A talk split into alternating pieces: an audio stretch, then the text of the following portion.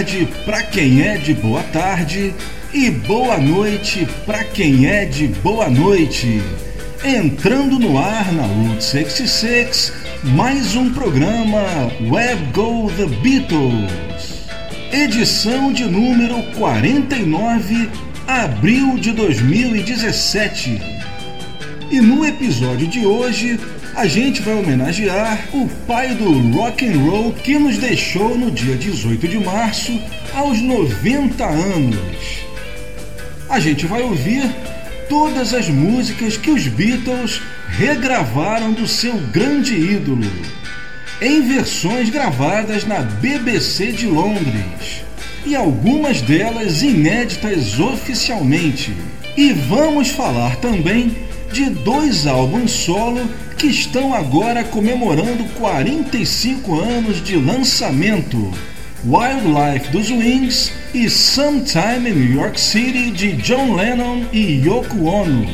E vamos começar direto com a canção que é sem dúvida a mais bonita do álbum Wildlife e também, com certeza, uma das mais bonitas de toda a carreira de Sir Paul McCartney, Tomorrow.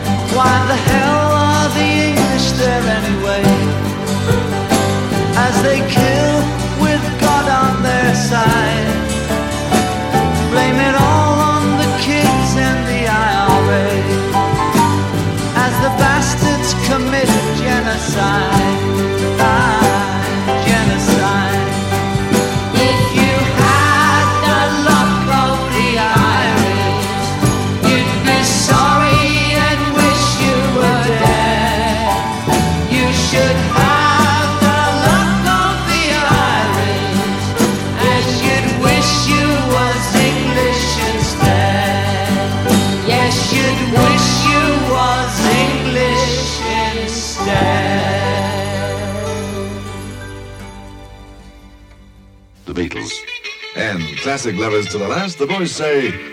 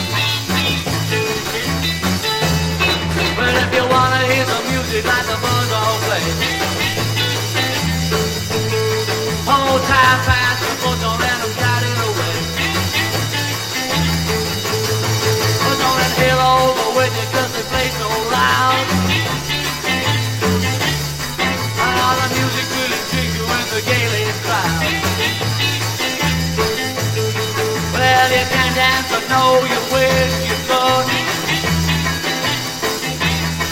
I got my eyes on you, baby, cause you dance no good.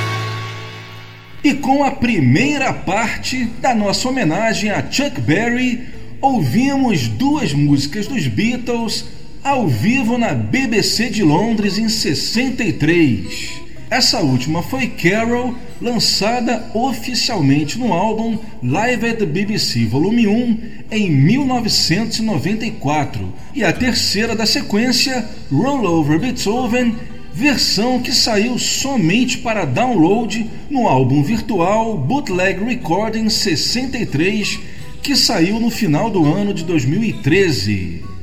Antes nós ouvimos uma música do álbum Sometime in New York City, um dueto entre John Lennon e sua esposa Yoko Ono, The Luck of the Irish.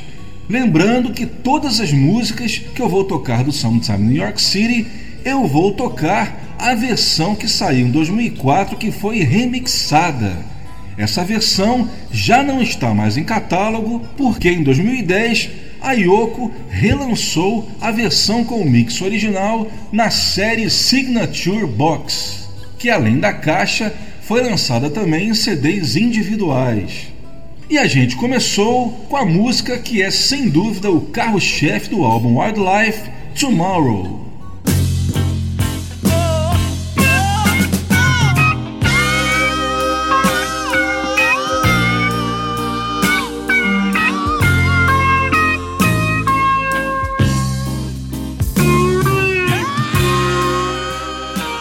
E agora vamos falar um pouco sobre a história do álbum Wildlife dos Wings. Bem, gente, o Paul, quando ele terminou de gravar o álbum Run, diga-se de passagem, ele gravou o álbum Run em Nova York e algumas sessões também foram feitas em Los Angeles. E ao contrário do álbum McCartney, o álbum Run ele foi gravado com músicos de estúdio. Na verdade, apenas dois: o baterista Danny Sywell e o guitarrista Hugh McCracken, além do guitarrista Dave Spinoza, que chegou a participar das primeiras sessões, mas precisou se ausentar e foi substituído pelo Hugh McCracken. E o Paul se animou em tocar novamente com outros músicos, já que o McCartney né, ele havia tocado sozinho, havia gravado todos os instrumentos. O Ron deu saudade de voltar a tocar com uma banda. E quando ele voltou para sua terra natal, ele aproveitou para chamar o Dennis Sywell e também o Hugh McCracken para passarem férias em sua fazenda na Escócia. E durante a estadia dos dois por lá, ele chamou os dois para formarem uma nova banda, que seriam os Wings. Enquanto Dennis Sywell aceitou de imediato, o Hugh McCracken acabou recusando o convite porque ele disse ao Paul que preferia continuar com a sua vida de músico de estúdio, ou seja, ele não quis trocar o sossego da vida de um músico de estúdio pelas complicações da vida de um músico de banda. E o Hugh McCracken continuou como músico de estúdio até o final da sua vida. É, ele morreu tem alguns anos e, inclusive, ele chegou a tocar no Double Fantasy do John Lennon. Então, o Paul se lembrou de um velho amigo de infância chamado Brian Hines, mais conhecido como Danny Lane não confundir com Penny Lane. o Danny Lane, ele além de ter sido amigo de colégio do Paul, nos anos 60 ele era o vocalista e guitarrista dos Moody Blues, da primeira formação dos Moody Blues, quando o nome do grupo, aliás, quando o som do grupo fazia jus ao nome. Nessa primeira formação do grupo era um grupo de blues e rhythm and blues, antes do, da chegada do Justin Hayward e virar aquele grupo de rock sinfônico com Nights in White Satin. Pois é, e depois que o Danny Lane saiu dos Moody Blues, ele tentou uma carreira solo que não foi bem sucedida e ele estava meio que no ostracismo. E o convite do Paul veio bem a calhar e o Danny aceitou de imediato, nem pensou duas vezes, né? Afinal, em 71, era o sonho de qualquer músico entrar para um grupo de um ex-Beatle. Estava então formado o grupo Wings, e o Paul ele estava tão animado com essa nova banda que ele não quis nem esperar a virada do ano. Ele já tinha lançado o Run 71, o disco tinha vendido muito bem, tinha sido o primeiro lugar em tudo quanto é país, e ele poderia muito bem ter esperado o ano virar, mas ele, como eu falei, ele estava tão pilhado para gravar um novo álbum que ele nem sequer esperou o ano terminar e começou a gravar com o material que ele tinha. Ele não tinha muito material, tanto é que o disco acabou saindo com apenas oito faixas. E mesmo assim, algumas delas foram meio que esticadas. Né? A maioria das músicas do Live são músicas é, bem longas. E, por exemplo, é, além disso, né, dessas oito músicas, uma delas era Dear Friend, que consta como sendo uma sobra do Run. Então aí sobram sete. Uma delas era Love Strange, que era um cover que nasceu de um improviso. E uma delas era, na verdade, uma jam, que era a música de abertura Mumble, que na verdade não era propriamente uma música, era um esquenta era uma jam session que o Paul, na, na hora, ele improvisou uma letra maluca, que não era nem em inglês. É o Paul inventando, né, imitando um bluseiro meio maluco. E o fato é que ele gostou do resultado e acabou não somente incluindo a jam no álbum, como também escolheu para ser a faixa de abertura do disco. Né? Aí você quer deixar o crítico doido, né? Porque somente um Beatle poderia ter tamanha ousadia de é, é colocar uma, uma jam session, né, um, um improviso, como faixa de abertura de um álbum. Então, na verdade, o Paul só tinha mesmo, de verdade, cinco músicas prontas. E um dos propósitos do disco, o Paul até comentou isso na época do lançamento, era justamente isso. Ele queria voltar aos velhos tempos dos Beatles e gravar um disco de maneira bem rápida ele após né, o, o Rum, que havia sido gravado com a Filarmônica de, de Nova York, né, é, com orquestrações do George Martin, com uma produção bem grande, né, com muito tempo de ensaio, ele quis voltar às origens. Então ele gravou Wildlife em apenas duas semanas, sem muitos ensaios. A maioria das músicas foram gravadas em apenas um take, sem muitos overdubs, é, bem na maneira como os Beatles gravavam no início, né? E foi assim que o disco foi feito, um disco despojado, um disco é, meio cru, muito parecido com o estilo do Plastic Ono Band, embora o Plastic Ono Band do John seja um disco mais com um clima mais pesado, né, mais triste, e o Wildlife seja o contrário, é um disco mais alegre, né, mais animado, mas assim, no modo de gravar, são dois discos bem parecidos, mas o fato é que a crítica não perdoou o fato do disco ter sido gravado dessa maneira. A crítica exigia né, de um Beatle que ele fizesse sempre uma super produção para cada álbum. E como eu sempre lembro aqui no, no Go The Beatles, nos anos 70 principalmente, a crítica estava sempre com pedras na mão esperando um trabalho de um Beatle. A diversão preferida dos críticos dos anos 70 era malhar os trabalhos dos ex-Beatles, era tentar acabar com os ex-Beatles.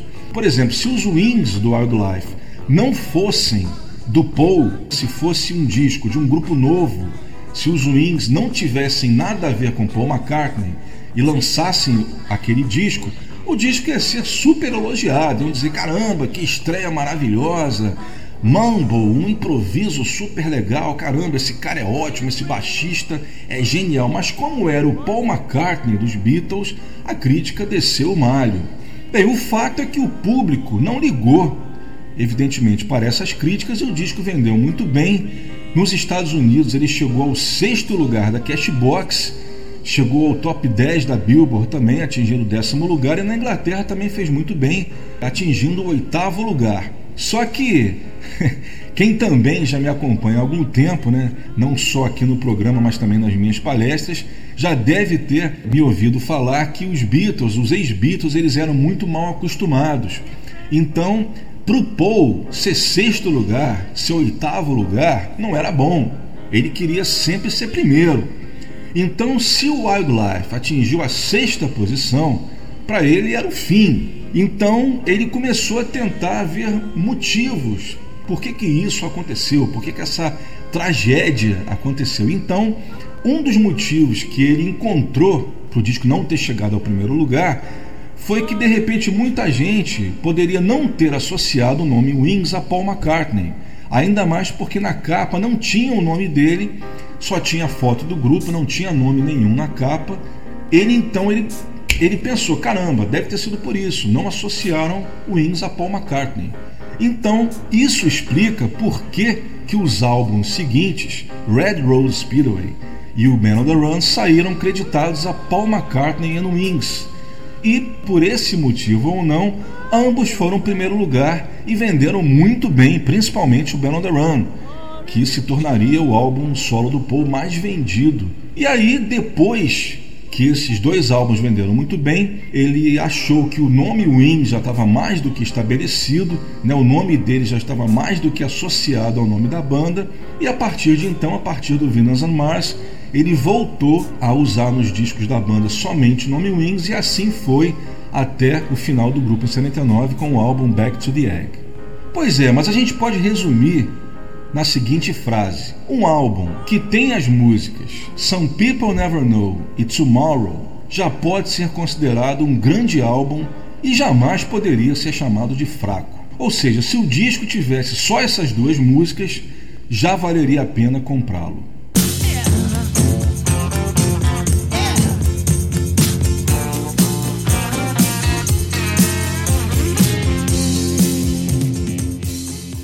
E agora que você já sabe um pouco mais sobre o álbum Wildlife dos Wings, vamos à segunda sequência do Web Go The Beatles de abril de 2017. A gente começa essa sequência com a segunda grande música do álbum, que é Some People Never Know. Depois vamos para mais uma faixa do álbum Sometime in New York City, que vamos falar sobre ele na próxima sequência. Dessa vez vamos ouvir o single do álbum, Woman is the Nigger of the World. Em seguida, terminamos a sequência com mais duas músicas compostas por Chuck Berry e mais duas excelentes interpretações dos Beatles. Dessa vez vamos ouvir I Gotta Find My Baby, mas não a versão que saiu no álbum Live at the BBC Volume 1. Vamos ouvir a segunda versão que os Beatles fizeram para a BBC e que saiu oficialmente somente para download no álbum virtual Bootleg Recording 63. Mais uma interpretação onde o John arrebenta na sua harmônica. E fechamos a sequência com a não menos clássica Sweet Little Sixteen. Mas a gente começa com Some People Never Know.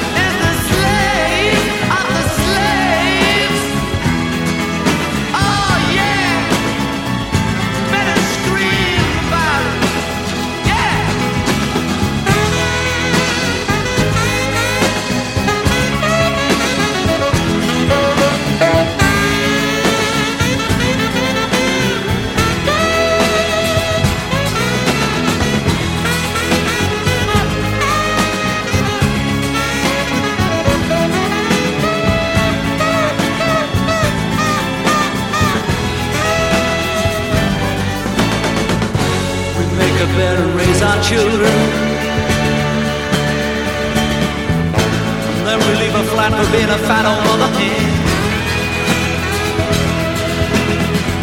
We tell her home is the only place she should be. Then we complain that she's too unworthy to be our friend.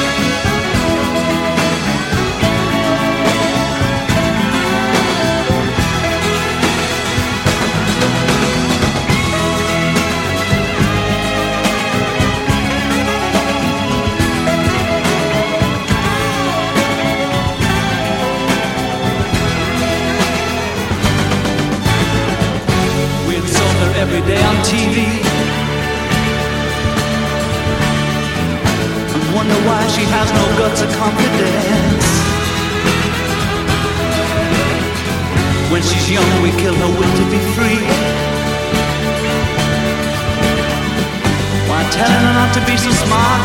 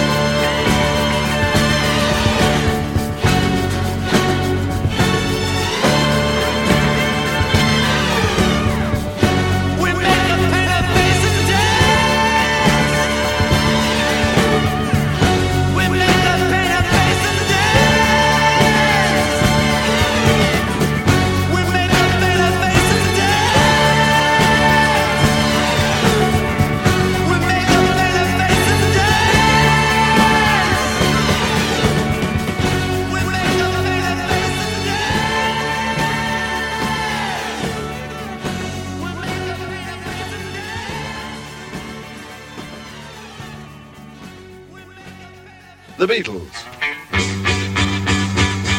I'm gonna search this town from door to door.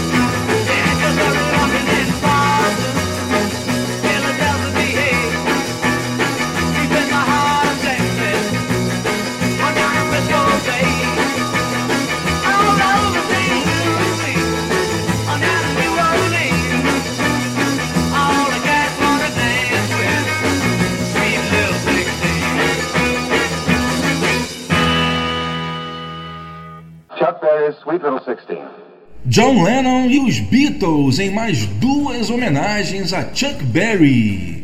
Essa última, Sweet Little Sixteen, gravada para o programa Pop Go The Beatles na BBC de Londres em 63. Essa versão saiu oficialmente no Live da BBC Volume 1. Antes ouvimos I Gotta Find My Baby. Essa versão não saiu oficialmente em disco, ela saiu oficialmente somente em download no iTunes. No final de 2013, no álbum virtual Bootleg Recording 63. A segunda foi mais uma do Sometime in New York City, John Lennon com Woman is the Nigger of the World, o single do álbum, versão remix que saiu em 2004 que já está fora de catálogo. E começamos com Wings e Some People Never Know.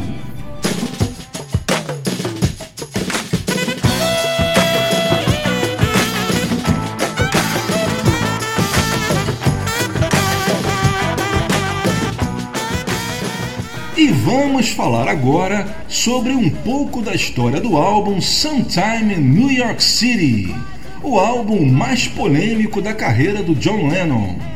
Bem, a gente começa a história desse álbum no final de 71, quando John e Yoko resolveram se mudar da Inglaterra e ir morar em Nova York para não mais voltar à sua terra natal. Infelizmente, né? Porque eu acredito que se ele tivesse voltado, aquela tragédia de 80 não teria acontecido, mas isso aí é outra história, vamos focar no álbum.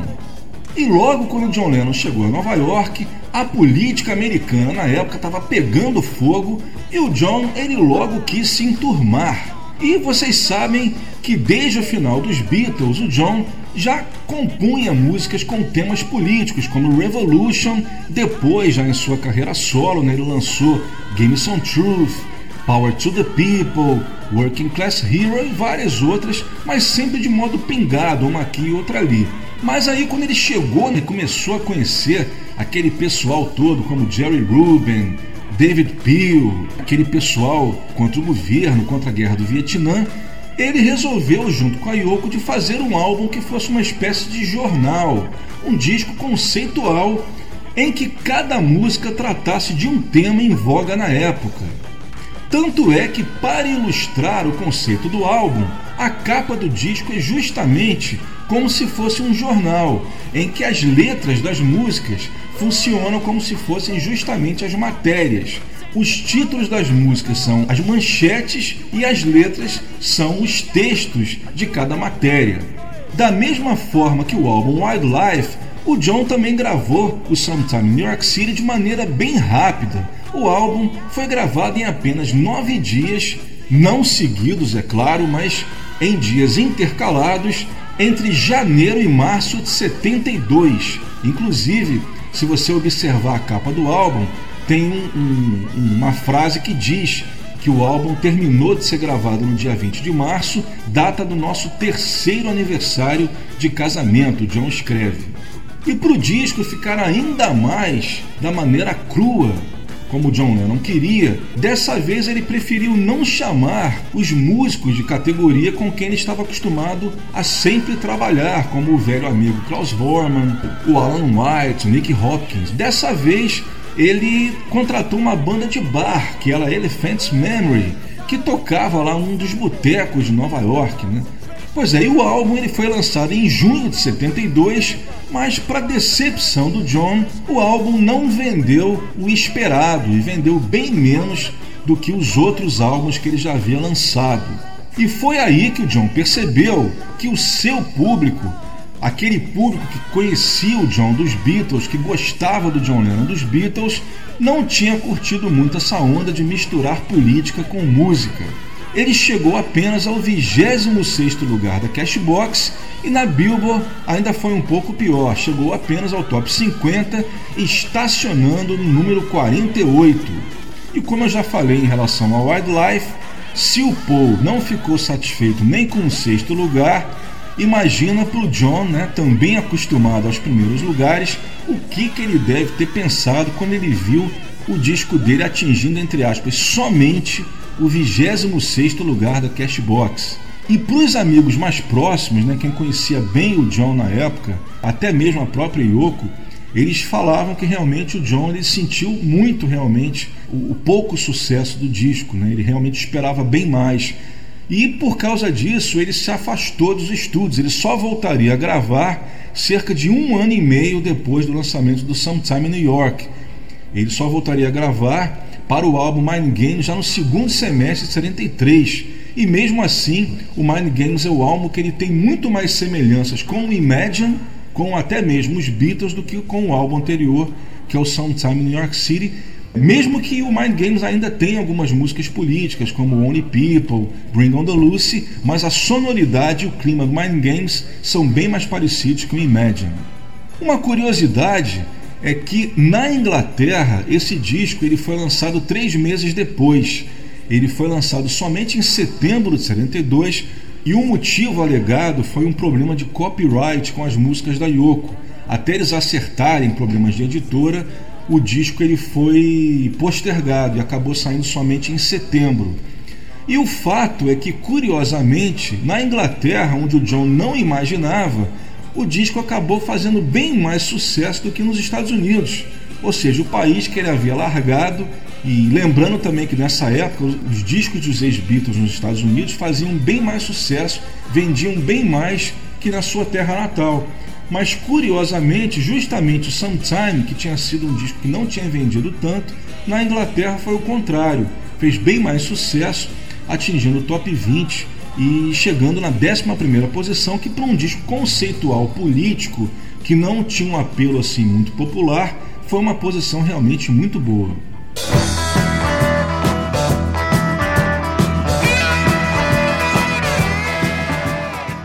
E vamos para a terceira sequência do nosso Web Go The Beatles de abril de 2017. Quem pegou o programa agora a gente está fazendo uma homenagem a Chuck Berry, que infelizmente nos deixou no último dia 18 de março aos 90 anos. Eu estou tocando todas as músicas que os Beatles gravaram do seu grande ídolo e só versões gravadas ao vivo na BBC de Londres. E estamos focando também em dois álbuns que estão completando agora 45 anos de lançamento o primeiro dos Wings, Wildlife, e o álbum Sometime in New York City de John Yoko. Vamos começar com Love Strange, o único cover do disco, uma canção original de 56 gravada pela dupla Mickey e Sylvia. A Love Strange com os Wings, ela chegou até a ser considerada para um single, chegou até a ganhar um número de catálogo na Inglaterra, mas acabou sendo cancelada quando o Paul resolveu, em vez de lançar, em vez de extrair uma música do Wildlife, o Paul chegou com uma canção nova que era Give Iron Back to the Irish. O interessante dessa versão de Love Strange é que na verdade ela não era para ser Love Strange, ou seja, ela era uma canção instrumental que o Paul havia composto também durante os ensaios.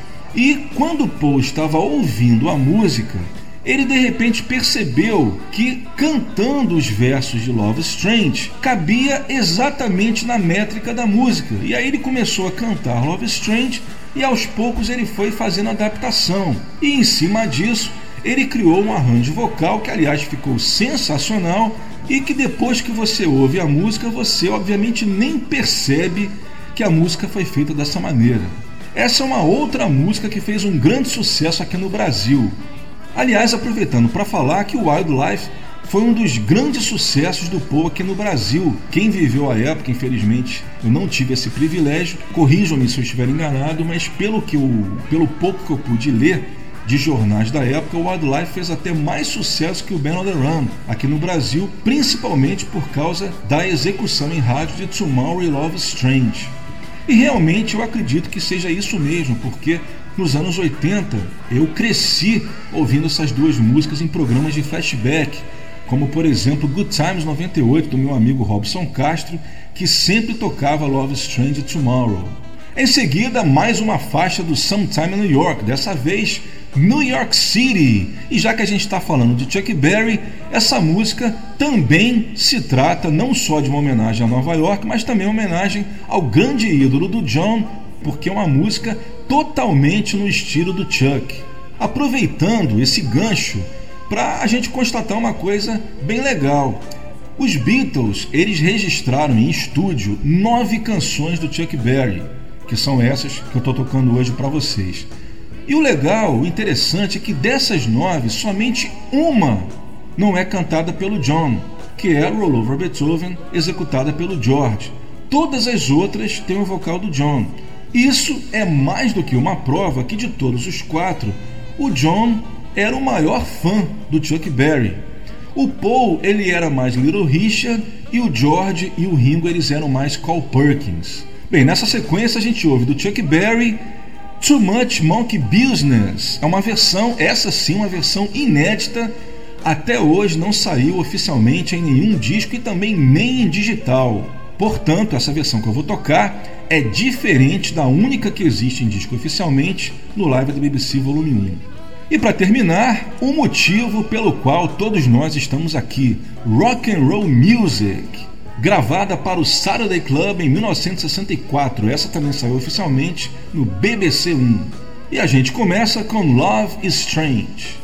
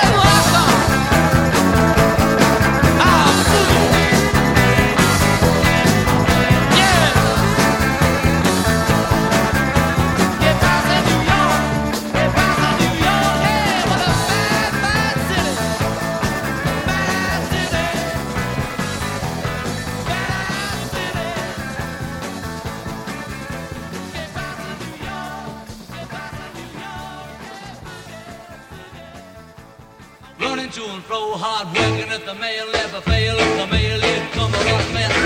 Too much monkey business, too much monkey business, too much monkey business for me to imbibe again. Sam talking to me, trying to roll me up a creek so you can buy it, go and try it, you can pay me next week. Ow! Too much monkey business, too much monkey business, too much monkey business for me to looking, trying to get me, hooking me to marry, settle down, get a home of a Ow! Too much monkey business, too much monkey business, too much monkey business for me to imbibe again.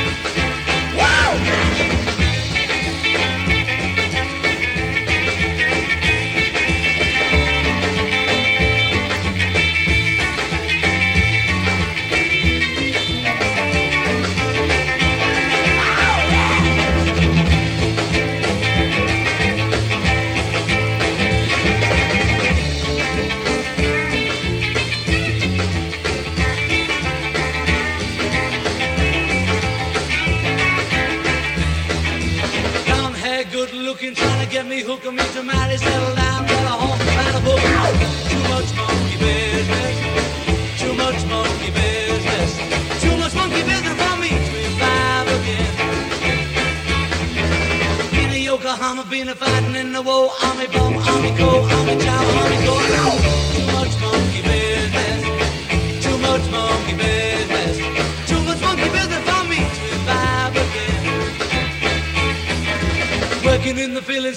Too many tasks, but the the the all again. Too much monkey business, too much monkey business.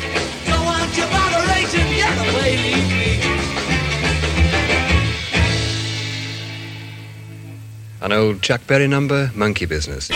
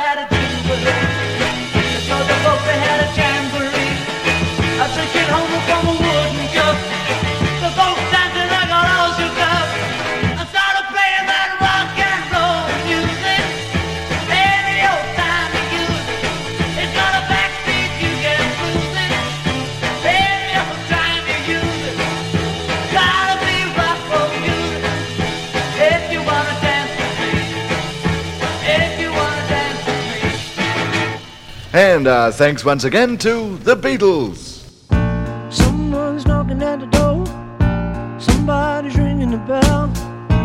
Do me a favor, open the door and let him in. Começando agora no Web Go The Beatles, a sessão Special Guest. É aquela sessão onde a gente traz sempre alguém, sempre um grupo, um artista que tem algo a ver com os Beatles. Pode ser um artista que tenha influenciado a banda, um artista que tenha sido influenciado por eles, ou então, o que é o mais comum, que seja contemporâneo dos Beatles e que tenha bebido das mesmas fontes musicais, que é o caso do grupo que a gente vai trazer hoje, que são os fabulosos Tremelos.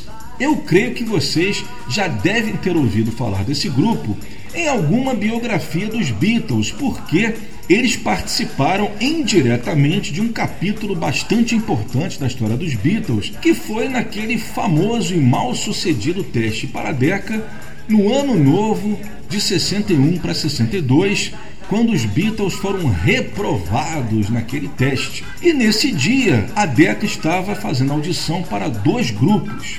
Um, os Beatles, e o outro era Brian Paul and the Tremolos, que era como os Tremolos se chamavam na época. Pois é, e obviamente, como os, Beatles foram reprovados, vocês já imaginam quem a Deca acabaria escolhendo. Exatamente, a Deca preferiu Brian Paul and the Tremolos do que os Beatles. Reza a lenda que o motivo foi nem o fato de terem preferido musicalmente os Tremolos, mas porque os Tremolos eram de Londres e os Beatles eram de Liverpool.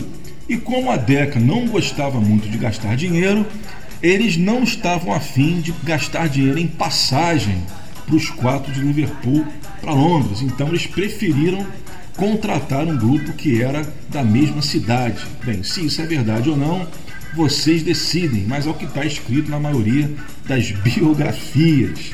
Bem, o fato é que Brian Poole e The Tremors foram contratados e fizeram um relativo sucesso no início dos anos 60, colocando algumas músicas no top 10, mas mais ou menos lá para 64 o grupo já tinha caído no ostracismo e seus discos não vendiam mais. Enquanto aqueles que tinham sido reprovados já estavam nos Estados Unidos e já estavam dominando o mundo, Brian Poole e The Tremors não conseguiam mais nada. Por isso que o Brian Poole acabou se separando do grupo e foi tentar uma carreira solo como crooner, ou seja, a linha mais romântica que também acabou não dando certo.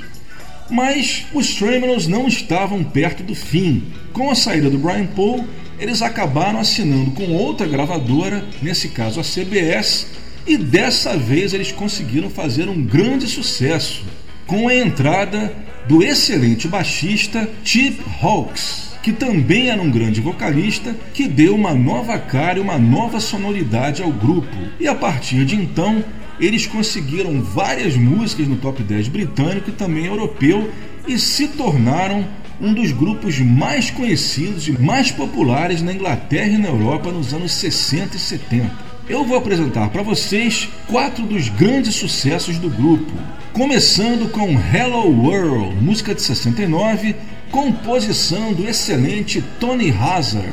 Em seguida, Here Comes My Baby, composição do não menos brilhante Cat Stevens, que também gravou a sua própria versão dessa música, só que numa levada um pouco mais lenta.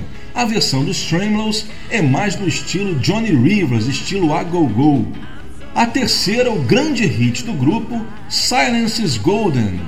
E para terminar, uma música que é um dos grandes clássicos da década de 60, que foi gravada por inúmeros artistas, Angel of the Morning, começando com Hello World.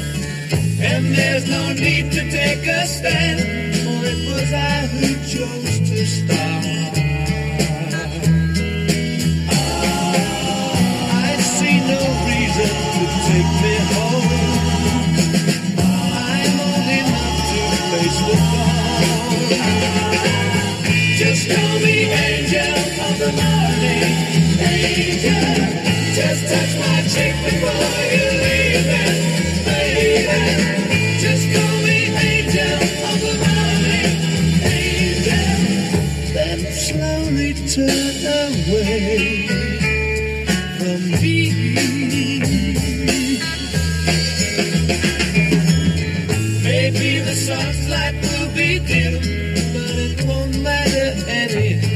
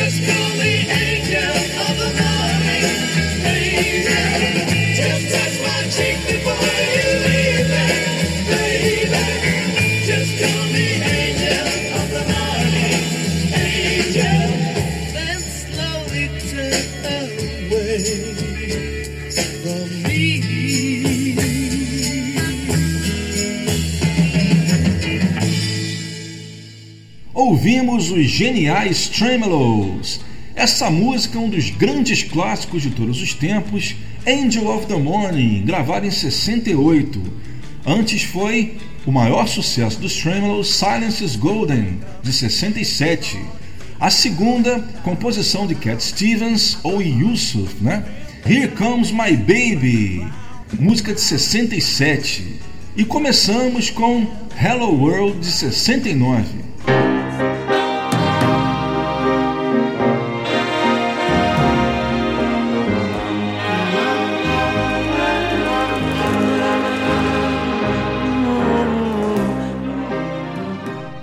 Vamos chegando à última sequência do Web Go The Beatles desse episódio número 49, abril de 2017. Vamos começar com um dueto entre Paul McCartney e Linda McCartney, já que a gente já tocou um dueto entre o John e Yoko. Vamos agora a um dueto entre Paul e Linda, I Am Your Singer. Essa música ela lembra muito da Full on the Hill, porque o Paul também está tocando flauta. Em seguida, a música do Sometime, John Sinclair, onde o John arrebenta tocando pedal steel guitar. E para fechar, mais músicas dos Beatles de Chuck Berry. A primeira, Memphis, Tennessee, também uma versão inédita em disco, diferente tanto da versão que sai no BBC 1 e da versão que saiu no BBC 2. Em seguida, I'm Talking About You, do BBC Volume 2. E para fechar, a canção considerada como a signature song de Chuck Berry, Johnny B. Good. Começando com Wings, vocais de Paul e Linda McCartney, I Am Your Singer. You are my love, you are my song, linger on, you are my song, I am your singer.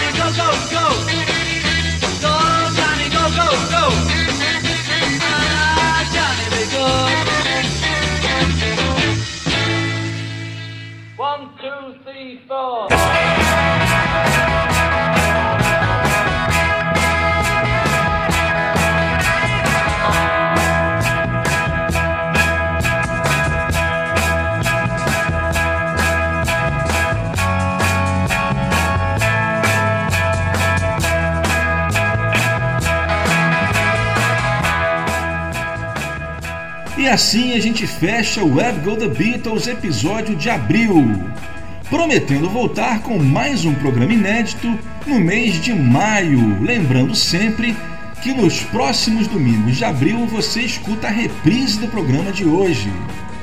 Adiantando que no programa de maio a gente vai adiantar o especial de 75 anos de Paul McCartney. E vocês sabem por quê? Porque junho vai ser um especial de 50 anos de Sgt. Pepper e mais. Julho teremos a segunda parte desse especial porque é muito material para tocar e uma hora e meia simplesmente não vai dar tempo. Então vão ser três horas de Web Go The Beatles especial de Sgt. Pepper. A primeira parte em junho e a segunda parte em julho. Lembrando a nossa página no Facebook, facebook.com.br webgothebeatles, que é uma produção e apresentação de Leonardo Conte de Alencar aqui na sua Route 66 Classic Rock Radio. Eu vou deixando aqui o meu abraço e, até, lá.